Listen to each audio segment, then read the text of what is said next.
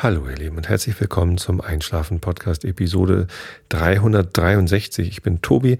Ich lese euch ein bisschen Der kleine Prinz vor und davor gibt es den Rilke der Woche. Da gibt es endlich einen neuen Abschnitt. Mädchen gestalten heißt der neue Abschnitt und das Gedicht äh, habe ich eben gerade vorgelesen. Das hat auch irgendeinen Namen. Äh, das heißt, als du mich einst gefunden hast.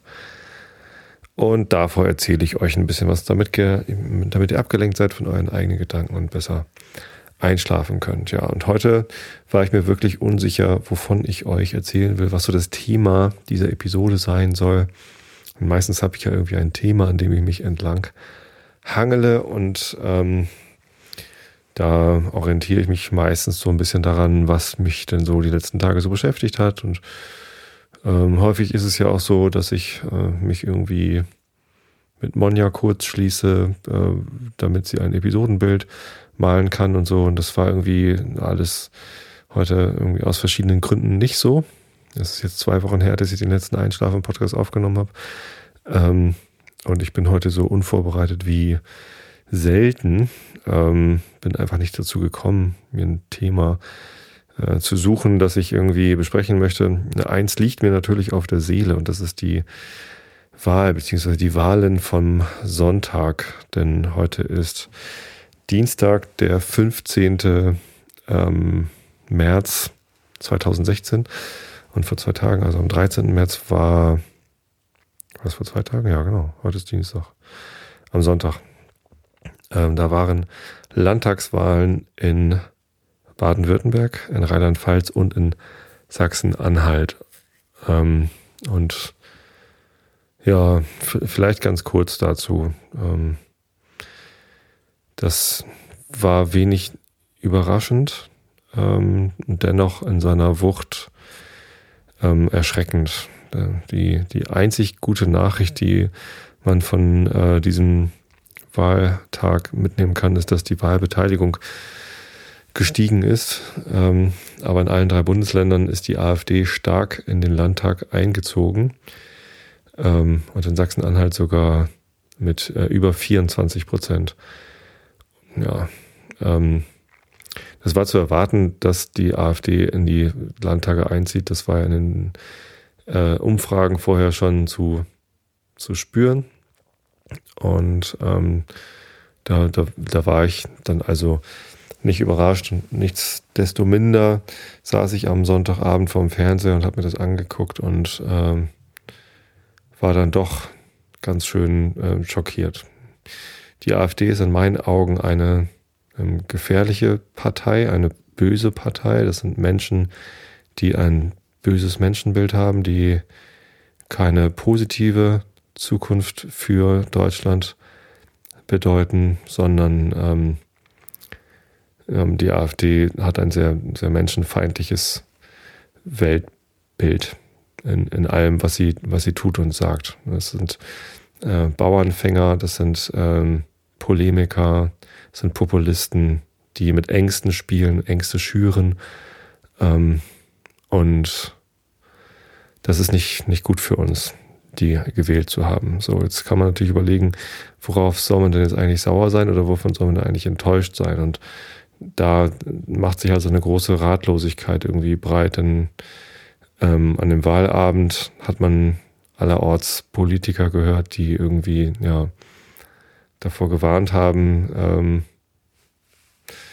die AfD jetzt irgendwie, ich weiß gar nicht genau, also irgendwie war das, war das Bild ziemlich konfus, aber für mich ist irgendwie klar, dass die Leute, die die AfD gewählt haben, das waren halt in den beiden westdeutschen Bundesländern irgendwie so 11, 12 Prozent und in, äh, in Sachsen-Anhalt über 24 Prozent. Das sind nicht alles böse Menschen. Sind auch nicht alles Nazis. Die, ähm, sie haben warum auch immer, ähm, die AfD gewählt, aus den verschiedensten Gründen wahrscheinlich. Ähm, und wir, wir tun einfach nicht gut daran, jetzt auf die AfD einzuschlagen oder auf diese Wähler einzuschlagen. Das ähm,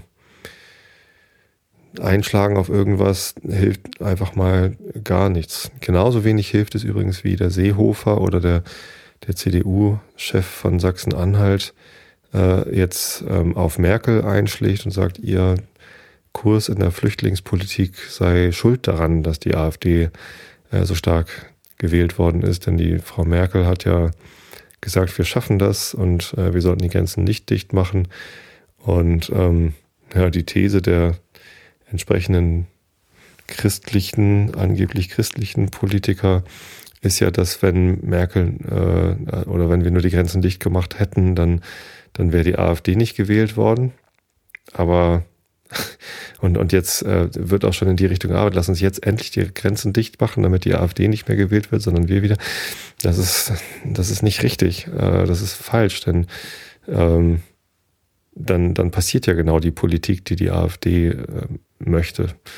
Ähm, dann hat sie am Ende doch gewonnen. Dann haben die, die, die Menschenfeinde am Ende doch gewonnen. Wenn wir jetzt aus Angst vor den Verlusten von, von Wählerstimmen bei der nächsten Wahl den rechten Menschenfeinden nach dem Mund regieren. Das sollten wir auf gar keinen Fall tun. Das Einzige, was ich irgendwie als, als Antwort für mich gefunden habe, ist, dass wir halt in die Vergangenheit schauen müssen und gucken müssen, was hat denn dazu geführt, ähm, dass wir so eine große Anzahl an frustrierten, verängstigten Menschen in Deutschland haben, die sich nicht mehr anders zu helfen wissen, als so eine Partei wie die AfD zu wählen. Das, das macht mich sehr traurig, dass wir als Gesellschaft, als Demokratie das nicht geschafft haben, diesen Menschen, die die AfD gewählt haben, so viel Zuversicht und, und Ruhe zu geben und ihnen klarzumachen, dass wir als Deutschland natürlich bei weitem stark genug sind, um diese paar Flüchtlinge, die hier jetzt ankommen, äh, aufzunehmen und noch viel mehr. Also finanziell ist das für Deutschland keine unüberwindbare Hürde. Ähm, das, das schaffen wir wirklich. Da sagt Frau Merkel ausnahmsweise mal was, was sehr, sehr Gutes. Ähm, aber wir als Gesellschaft haben es nicht geschafft, eine, eine Stimmung zu erzeugen, die uns alle souverän und selbstsicher genug dastehen lässt, äh, so dass wir damit vernünftig umgehen können, sondern ähm, diese Situation bringt uns in eine Lage, dass irgendwie ganz viele von uns so verunsichert sind und so ängstlich sind vor Islamismus, vor Benachteiligung gegenüber Leuten, die es nicht verdient haben oder so. Das, ähm, und, und, und das macht mich halt wirklich traurig. Und das ist eigentlich den ehemaligen Regierungen anzulasten. Also warum hat es die Politik der letzten 20 Jahre, der letzten 25 Jahre vielleicht seit der Einheit Deutschlands nicht geschafft, ein Gesellschaftsbild zu etablieren, nachdem es uns allen gut genug geht, so dass wir mit solchen Sachen umgehen können. Ähm, stattdessen gibt es, ist die Schere zwischen Arm und Reich schon so weit auseinandergegangen, dass die Menschen solche Angst haben, äh, dass wenn jetzt irgendwie Flüchtlinge kommen, die irgendwie ein Tagesgeld von 4,50 Euro kriegen oder so, dass dann äh, Hartz IV gekürzt werden muss oder so. Das ist dann völlig, völlig absurd. Ja. Ähm, aber auch das macht jetzt keinen keinen Sinn mehr, irgendwie den den ehemaligen Regierungen, das sind ja schon etliche gewesen seit den, in den letzten 25 Jahren, sowohl auf Bundesebene als auch auf Landesebene und es hilft irgendwie nichts. Die Frage ist, wie kriegen wir das hin, dass wir als Gesellschaft uns stark genug fühlen und selbstsicher genug fühlen, um uns von so einer Situation, wie sie jetzt gerade vorherrscht, nicht ins Boxhorn jagen zu lassen. Ähm, wie kriegen wir es hin, dass die Menschen nicht Angst bekommen, wenn, wenn Flüchtlinge zu uns kommen, sondern dass wir, wie es ja auch im Herbst letzten Jahres zu sehen war, ähm, mit Hilfsbereitschaft und, und Gastfreundschaft irgendwie auf diese Menschen zugehen können. Es gibt ganz viele Menschen, die so drauf sind, aber ja, die These ist jetzt natürlich, dass die 24 Prozent der Wähler, die in Sachsen-Anhalt die AfD gewählt haben, das eben nicht so sehen. Also die, die Flüchtlingsfrage war ja entscheidend für, für viele bei dieser Wahl. Und dabei ist das gar nicht die einzige Frage, vor der wir stehen, die Flüchtlingsfrage. Das ist halt ein Thema, natürlich, darum müssen wir uns auch kümmern, aber ähm, bestimmt nicht das zentrale Thema. Hier gibt es noch ganz andere.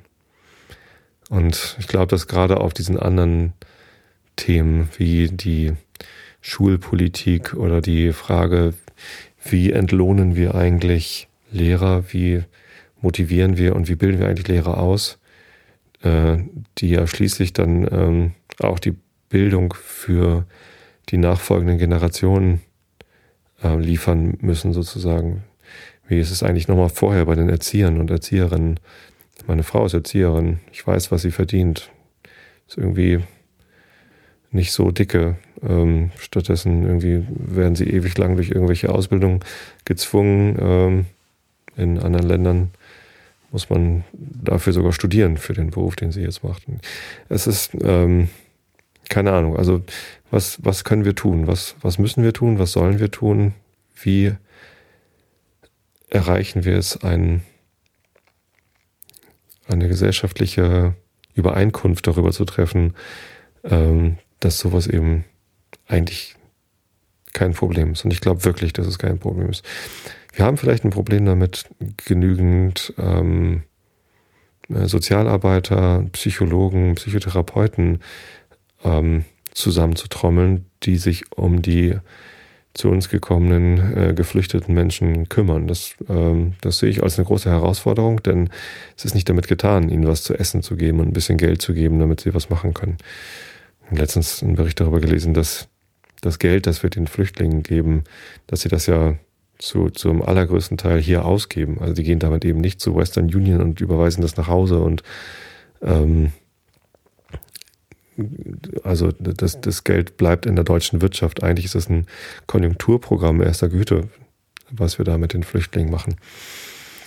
Ähm, macht es noch absurder, dass wir uns irgendwie Sorgen darum machen, dass wir uns das nicht leisten können. Wir sollten uns echt freuen, dass sie da sind. In jeglicher Hinsicht. Aber gut, und ähm, Unterkünfte zur Verfügung stellen, suchen oder bauen, äh, sollte auch nicht so das Problem sein. Aber ähm, ihnen genügend Unterstützung zur Verfügung zu stellen, dass sie mit dieser Situation, in der sie sich befinden und ihrer Historie, ich meine, die sind geflüchtet, die haben ihre Heimat verlassen, weil sie kaputt gegangen ist oder ähm, selbst den, den sogenannten Wirtschaftsflüchtlingen, ähm, die haben ja auch einen Grund, ihre Heimat zu verlassen, nämlich, dass sie sich da von ihrer Arbeit nicht mehr ernähren können, äh, möglicherweise, oder dass sie aufgrund ihrer irgend, irgendwelche Eigenschaften eben keine Zukunftsaussichten in ihrem Heimatland haben. Und die Flucht war bestimmt nicht angenehm für die meisten. Ich meine, viele Menschen sterben auf der Flucht. Ähm, die Bedingungen, unter denen die Menschen hierher kommen. Sie sind nicht einfach. Das heißt, wir, wir müssen denen eigentlich nicht Geld geben, sondern ja, Therapien oder irgendwie die Möglichkeit, dass sie, dass sie aufgefangen werden. Stattdessen müssen die hier Angst haben, dass ihre Flüchtlingsheime brennen. Das ist, das ist echt bitter. Tja,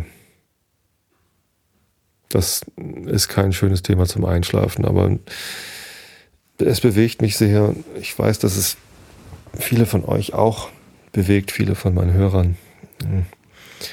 Und tja, lasst uns gemeinsam irgendwie versuchen, Ruhe in die Situation zu bringen und nicht durch Provokation und Ängste schüren ähm, die Situation verschlimmern, sondern ja, man muss den etablierten Parteien, sag ich mal, auch anders klar machen können, was die Probleme sind, als dass man eine, eine so gefährliche Partei wie die AfD wählt. Denn ja, wenn man mal guckt, was die außerdem noch wollen, außer den Grenzen dicht machen und an den Grenzen auf äh, Flüchtlinge schießen, äh, dann sind das auch alles nicht so besonders tolle Sachen. Also das ganze Menschenbild, das diese Partei vertritt, das ist äh, nicht das, äh, wie ich leben möchte. Das ist eher so Mittelalter und ähm, das ist gerade, ich glaube, gerade für die Leute, die sie gewählt haben, werden das schreckliche Zeiten, wenn äh, das, was die AfD in ihre Wahlprogramme geschrieben hat, Realität wird. Hm. Ja, schwieriges Thema. Und auch ein sehr ermüdendes Thema. Vielleicht ist das ein viel besseres Thema. Ich bin die letzten zwei Wochen extrem müde. Und ich weiß nicht genau, woran es liegt. Natürlich, ähm, Müdigkeit ist ähm, ein Zustand, in den man kommt, wenn man zu wenig schläft. Äh, es gibt noch weitere Gründe für Müdigkeit außer Schlafmangel, nämlich ähm, eine Krankheit oder Begleiterscheinungen, Nebenwirkung von Medikamenten ähm, oder ja, was weiß ich noch alles. Äh, ich bin ich bin wahnsinnig müde die letzten zwei Wochen und komme morgens kaum aus dem Bett und ich weiß nicht genau, woran es liegt. Zu wenig Schlaf hm, habe ich eigentlich nicht. Also ich ähm, habe vielleicht die eine oder andere Nacht mal zu wenig Schlaf gehabt, aber im Großen und Ganzen komme ich zu dem Schlaf, den ich brauche. Das ist eigentlich nicht das Problem, glaube ich zumindest. Ähm, Krankheit kann sein, dass ich so ein bisschen meine, meine Erkältung, die ich da hatte, irgendwie verschleppt habe. Eigentlich ist die gut. Also eigentlich ist meine Erkältung durch. Ich niese irgendwie zwei, dreimal am Tag. Ähm, aber das ist einigermaßen geschafft. Die einzige Änderung, die stattgefunden hat, ist, dass ich äh, nicht mehr so viel Fahrrad fahre, dass ich jetzt das Auto habe. Ähm, hatte ich ja erzählt, dass ich mir ein Auto gekauft habe, um nicht mehr durch die Kälte pendeln zu müssen. Vielleicht ist es das, dass mir irgendwie ein bisschen Bewegung fehlt, aber mein Schrittzähler bestätigt mir, dass ich ähm, auch ohne die täglich 20 Minuten Fahrradfahren, die ich vorher hatte, irgendwie eigentlich genug Bewegung habe. Denn ich laufe in der Firma viel rum, ich laufe in der Mittagspause äh, durch die Stadt, um zu meiner Essensverabredung zu kommen. Ich esse kaum noch in der Kantine bei uns, sondern ich bin eigentlich immer draußen. Ich war heute ähm, zum ersten Mal bei Hensler at Home. Der Herr Hensler von, von Hensler und Hensler, dieses, dieses Restaurant, dieser Sternekoch, Stefan Hensler heißt der, glaube ich, ne? Der hat bei uns in der großen Elbstraße sein, sein, sein Sushi-Restaurant. Da war ich noch nie drin oder möchte ich, glaube ich, auch gar nicht reingehen. Das ist nicht so mein, mein Ding, da irgendwie übermäßig viel Geld auszugeben für einen Sushi, das dann möglicherweise eben nicht so viel besser ist als das Sushi, das man sonst bekommt. Aber die haben jetzt noch einen Hensler at Home Laden aufgemacht, äh, quasi schräg gegenüber. Und ja, ich wollte heute mit einem Arbeitskollegen Sushi essen gehen. Eigentlich in der Sushi Factory. Da gibt es so, ein, so eine Lunchbox für 12 Euro, wo ähm, eine Miso-Suppe und eine Auswahl an ähm, an Sushi-Teilen dabei ist, die man sich so zusammenstellen kann. Hat man so ein iPad und kann sich da auf einer App seinen, seine, seinen Mittagstisch zusammenklickern. Und das ist ganz okay. Ich meine, 12 Euro ist schon viel Geld ähm, für Mittagessen. Das gebe ich normalerweise nicht aus. Versuche günstiger äh, Mittagessen ähm, zu bekommen. Aber ab und zu kann man sich mal was gönnen. Und mein Gehalt ist gut genug, dass ich mir das leisten kann und ja, ich esse halt auch sehr gern Sushi. So, dann haben wir heute gedacht, gucken wir doch mal bei Hensler at Home, was da so, eine, so ein Sushi kostet, was man da bekommt. Und waren schon darauf eingestellt, dass es möglicherweise noch ein Ticken teurer ist als bei äh, der Sushi Factory. Und ähm, ja, dann haben wir da tatsächlich gesehen, die haben auch ein Lunchbox-Offer mit Sushi. Und dann haben wir gefragt, was ist denn da so drauf? So, ja, eine Special Roll und äh, dit und das so klang ganz vernünftig, sollte 16 Euro kosten.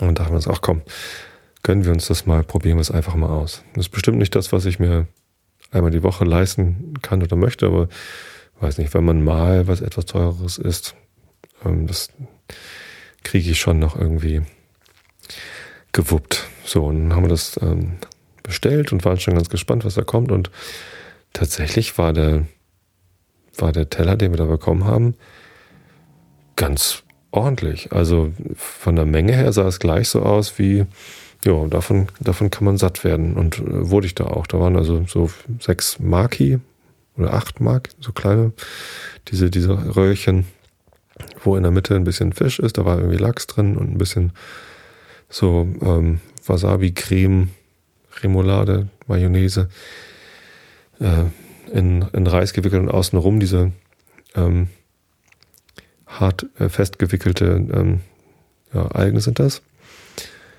Genau, diese kleinen Dinge. Und dann äh, die Special Roll war, weiß ich gar nicht genau, was war denn da drin? Ich glaube Krebsfleisch, das irgendwie so leicht frittiert war.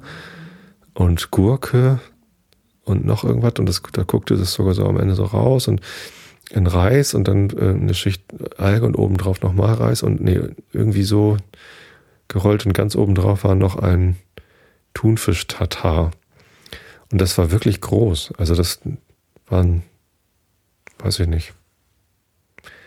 Ähm, es war halt dann so in Scheiben geschnitten, dass man die halt auch so mit Stäbchen dann als, als Sushi essen kann.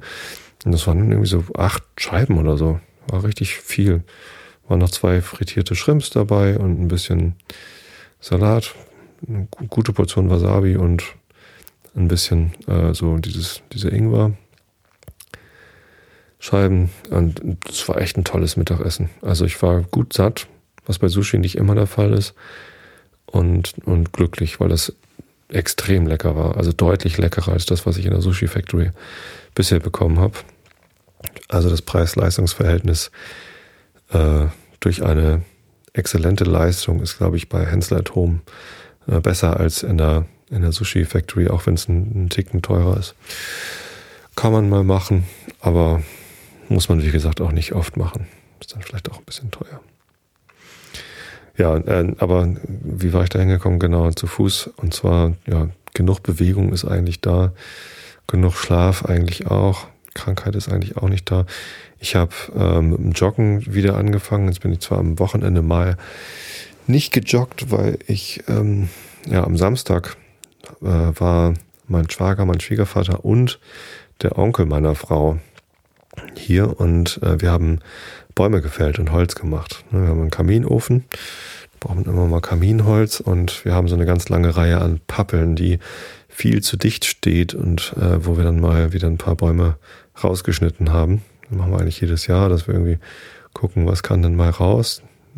Tatsächlich, die stehen viel zu dicht, sodass sie gar nicht mehr richtig Äste ausbilden und so. Und dann war das mal wieder dran, haben wir sieben Bäume gefällt, teilweise mit einem Trecker, äh, dass wir halt eine lange Leiter an den Baum gestellt haben und dann möglichst weit oben ein Seil, dickes Stahlseil drum gebunden und dann nach dem, nach dem Ansägen sozusagen, wenn der Baum anfängt zu kippen, zieht man den Baum mit dem Trecker in die richtige Richtung, ne, damit er einfach nicht falsch fällt. Kann, gerade wenn die Bäume so dicht stehen und sich dann durch Äste doch noch irgendwie festhalten, kann das sein, dass der Baum nicht in die Richtung fällt, in die man eigentlich fallen möchte, äh, lassen möchte wäre in diesem Fall teilweise schlecht gewesen, denn also wenn er nach, nach hinten gekippt wäre, dann, also was natürlich dann eher unwahrscheinlich ist, wenn man das mit dem Sägen richtig macht, ne, einen Keil reinsägen und so. Ähm, aber ja, da, da war eine Telefonleitung äh, und das Nachbarhaus und da sollten die Bäume möglichst nicht drauf fallen. Von unserem Haus war das weit genug entfernt. Die Bäume sind dann so auf die Pferdewiese nebenan gekippt, ähm, aber ja, genau. Manche, manche wollten wir halt gerne mit dem Trecker ziehen. Die Pappeln waren durchaus so 20, 25 Meter hoch. Und das war eine ganze Menge Holz sozusagen, was wir dann wegschaffen mussten. Ähm, die, die wurden natürlich dann, als sie umgekippt sind, entastet, also den Busch abgeschnitten, die Äste abgeschnitten. Äh, die dickeren Teile von den Ästen haben wir auch noch mal zum Brennholz beiseite gelegt. Aber den Busch haben wir dann natürlich gleich irgendwie auf den Anhänger getan. Mein Schwiegervater hat ja einen Trecker und dann den Busch weggebracht zum Osterfeuer. Und ja, die Stämme und die dickeren Äste haben wir auf 90 Zentimeter Länge geschnitten und dann beiseite gelegt zum Trocknen. Die werden wir dann demnächst nochmal spalten müssen. Ähm, wir spalten die immer auf, auf dieser Länge mit einem Spalter. Ähm, da, da muss man halt nicht so viel Holz hacken. Ja, und nach dem Spalten werden sie dann mit einer Wippsäge auf die Kaminholzlänge geschnitten und zur endgültigen Lagerung dann in den äh, Holzverschlag gelegt. Genau, und das ist halt viel körperliche Arbeit. Und das haben wir am Samstag früh gemacht. Also um neun waren die hier und haben angefangen. Also ich habe halb neun draußen angefangen, das alles vorzubereiten. Und wir waren so nachmittags um äh, weiß ich gar nicht mehr, halb vier, vier waren wir ungefähr durch. Und da habe ich mich dann in die Badewanne gelegt, äh, war ziemlich durch. Abends war noch Spieleabend, da kamen Freunde und wir haben ein bisschen Siedler gespielt. Ähm, vorher noch eine Runde Make or Break gespielt. Make and Break heißt das, ne? Haben wir gespielt. Und ähm, am nächsten Tag war ich einfach so fertig von der, von der Arbeit, dass ich nicht joggen wollte. Das war mir irgendwie zu viel. Mein Schrittzähler hat mir auch irgendwie 14.000 Schritte angezeigt an dem Samstag, obwohl ich gar nicht laufen war oder sonst was gemacht hatte, sondern einfach nur durch das ganze Hin- und Herlatschen auf der Wiese und Busch schleppen und Baumstämme schleppen und so. War schon ganz ordentlich. Tja, aber ob jetzt irgendwie das Joggen dazu geführt hat, dass ich so müde bin, weiß es auch nicht. Frühjahrsmüdigkeit. Vielleicht ist es Allergie. Vielleicht ist es irgendwie. Ich habe noch nicht so viel Allergiemittel genommen. Da habe ich ja Desloratadin als Antiallergikum, mit dem ich eigentlich ganz gut zurechtkomme und es hat eigentlich auch kaum Nebenwirkungen. Also die Müdigkeit und den Durchfall und die ähm, Depression, depressive Verstimmung, die ich von äh, Cetirizin hatte, die habe ich bei Desloratadin nicht. Aber die habe ich jetzt auch noch gar nicht genommen. Also vielleicht ist es einfach der Heuschnupfen selbst, der, also ich merke, dass die Nase ein bisschen kitzelt und dass die Augen ein bisschen brennen. Merke ich jetzt irgendwie von, von den Pollen, von den ersten Pollen, die so fliegen. Hasel fliegt schon und so. Ähm, vielleicht ist es das, was mich so müde macht. Aber ja, ist schon sehr unangenehm, denn die Müdigkeit führt halt dazu, dass man sich schlechter konzentrieren kann und in der Firma muss ich mich im Moment sehr gut konzentrieren können, denn da liegen, liegt Arbeit vor mir, die ich, die ich sehr gut machen möchte. Ich einen hohen Anspruch an mich selbst habe. Und wo ich auch glaube, dass ich durch gute Konzentration, gute Arbeit, gute Konzentration eben auch viel bewegen kann. Und das macht natürlich immer froh, macht mich froh, wenn ich viel bewegen kann.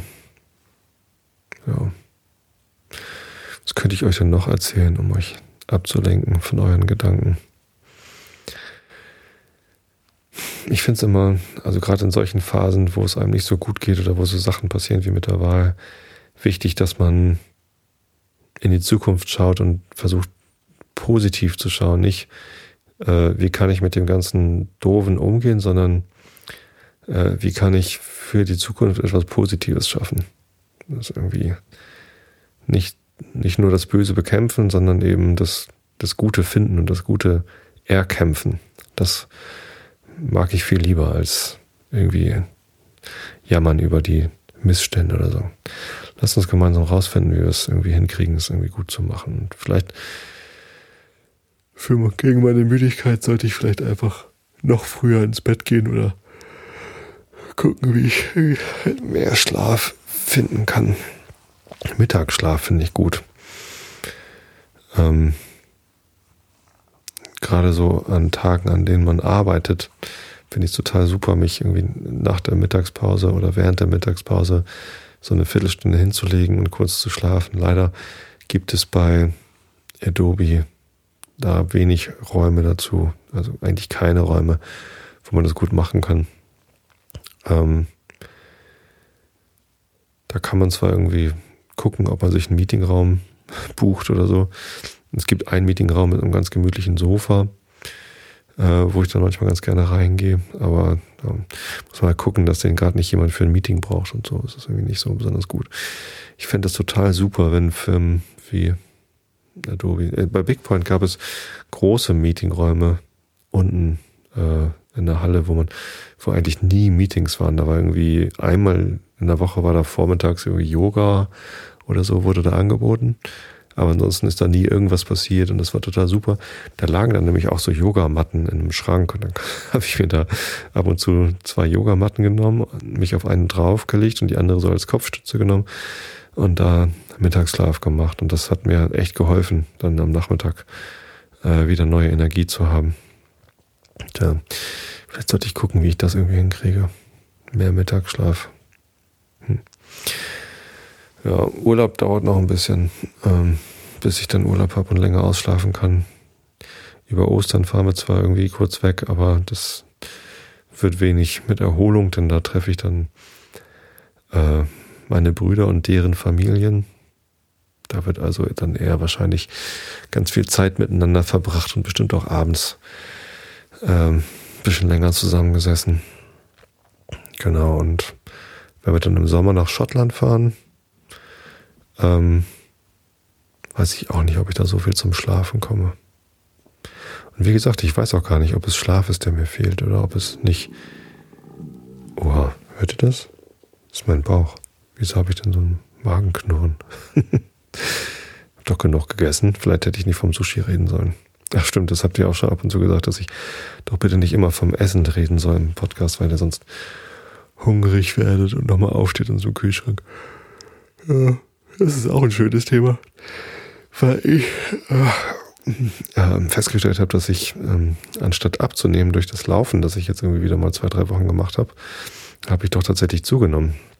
Ich habe irgendwie den ganzen Winter über habe ich irgendwie so, ab Weihnachten äh, 103 Kilo gewogen und jetzt habe ich mich letztes Mal wieder auf die Waage gestellt. Ich mache das gar nicht mehr so regelmäßig und so viel tut sich da auch nicht und irgendwie, ja, ich, ich komme ja zurecht mit meinem Gewicht. Dann habe ich auf einmal 104 Kilo gewogen und das fand ich dann irgendwie doof. Jetzt, wo ich gerade mal wieder zwei Wochen gejoggt bin, äh, habe ich eigentlich eher gehofft, so vielleicht geht so langsam wieder runter. Und stattdessen äh, geht mein Gewicht nach oben. Ähm, dummerweise weiß ich aber, woran es liegt, denn ich bin einfach immer noch abends zu sehr den Chips erlegen und esse abends nochmal Chips oder trinke ein Bier und so. Das ist natürlich nicht so hilfreich. Letztens mit einem Freund gesprochen, der hat seit Weihnachten keine Süßigkeiten gegessen ähm, und kein Alkohol getrunken. Ich glaube, mittlerweile hat er mal zwischendurch Alkohol getrunken, aber es war dann im, im Februar. Da hat er halt irgendwie schon sechs, sieben Wochen lang keinen Alkohol getrunken, keine Süßigkeit gegessen. Und der hat massiv abgenommen, also so, dass man es auch sieht. Der war zwar auch hinter, äh, vorher mh, hm, ein bisschen pummeliger so, als er, als, als er auch sonst ist, aber ähm, der hat, glaube ich, acht Kilo abgenommen oder so. Einfach nur, indem er auf Süßigkeiten verzichtet hat, vor allem abends. Ähm, und auf Alkohol verzichtet hat. Und Alkohol hat ja auch wahnsinnig viele ähm, Kalorien. Hm. Was soll's. Dann wiege ich jetzt halt 104 Kilo. Ist mir eigentlich auch egal. Ich mag nicht auf Süßigkeiten verzichten. Ich kann sicherlich gut mal abends mehr auf Süßigkeit verzichten, als ich das im Moment tue. Ähm, aber muss gehen. So. Gucke ich mal eben in den Chat. Der Mo sagt, das ist eigentlich kein Thema zum Einschlafen, damit hat er recht. Ähm, 12 Euro für mittags ist schon grenzwertig, genau. da ist da eine Reizenbi. Kenne ich gar nicht. Hallo. Und Fritzi. Oh, es sind neue Leute im Chat. Tobi Van Knobi ist auch wieder da. Äh, und Reizenbi schreibt, oh Mann, jetzt habe ich so einen Appetit auf Sushi. Sehr schön. Ja, genau. Ähm, Vielleicht sollte man das auch besser so positiv formulieren. Ne? Genau wie Holgi, der irgendwie beim. War das Holgi?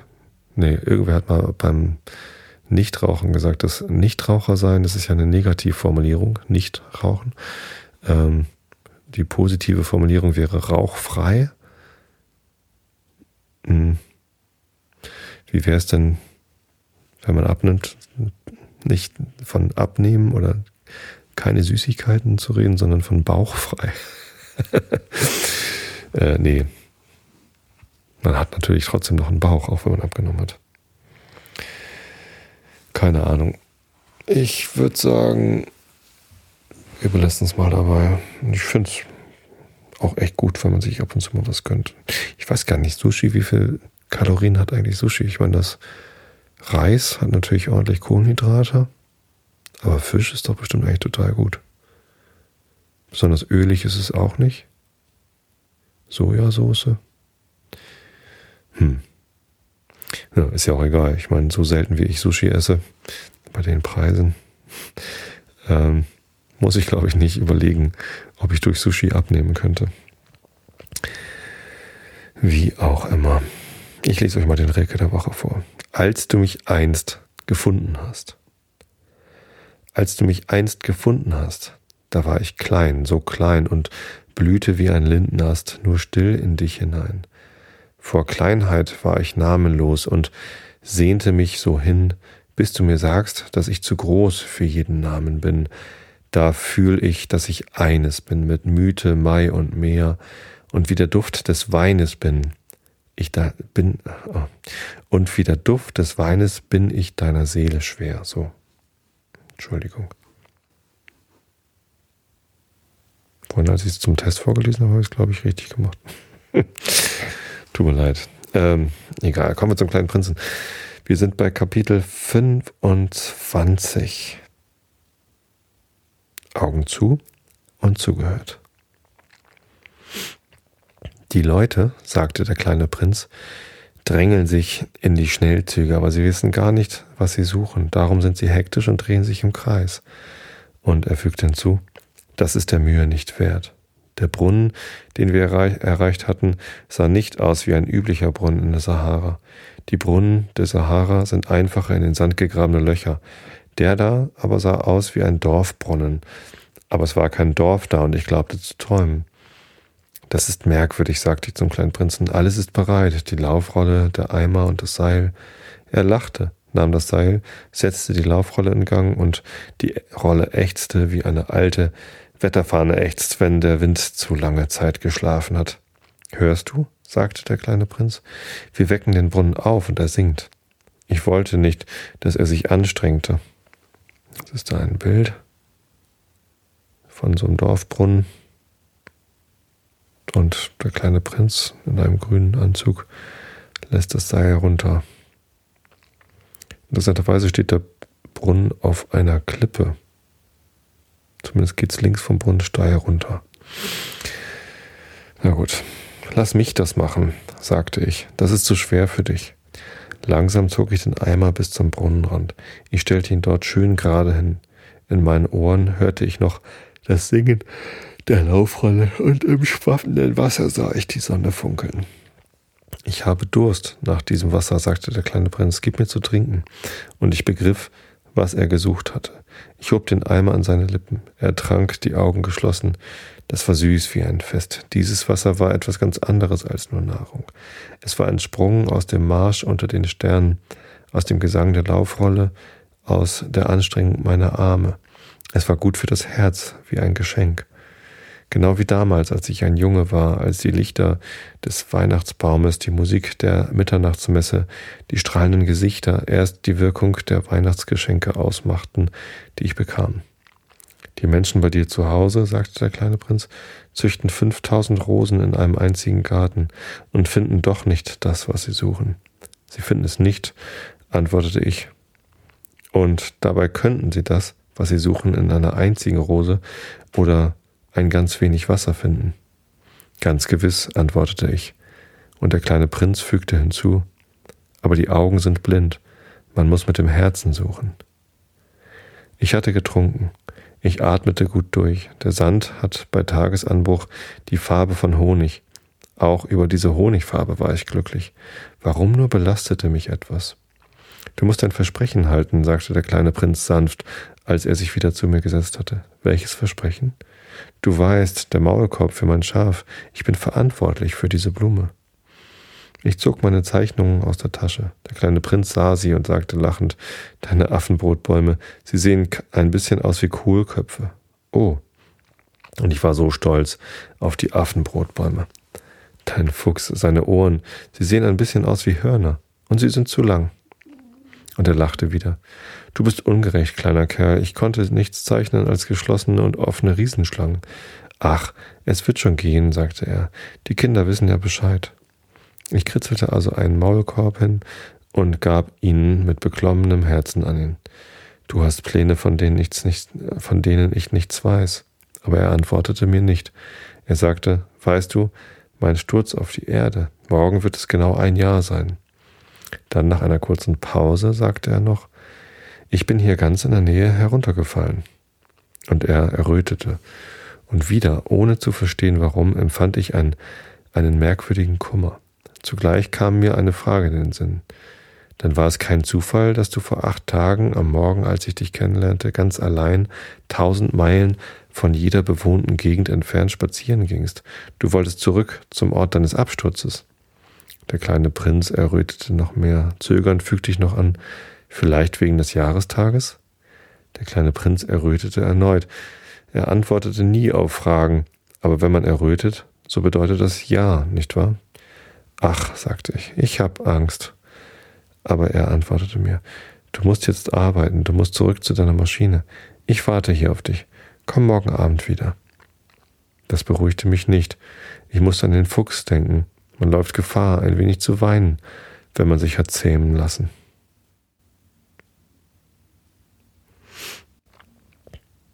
Tja.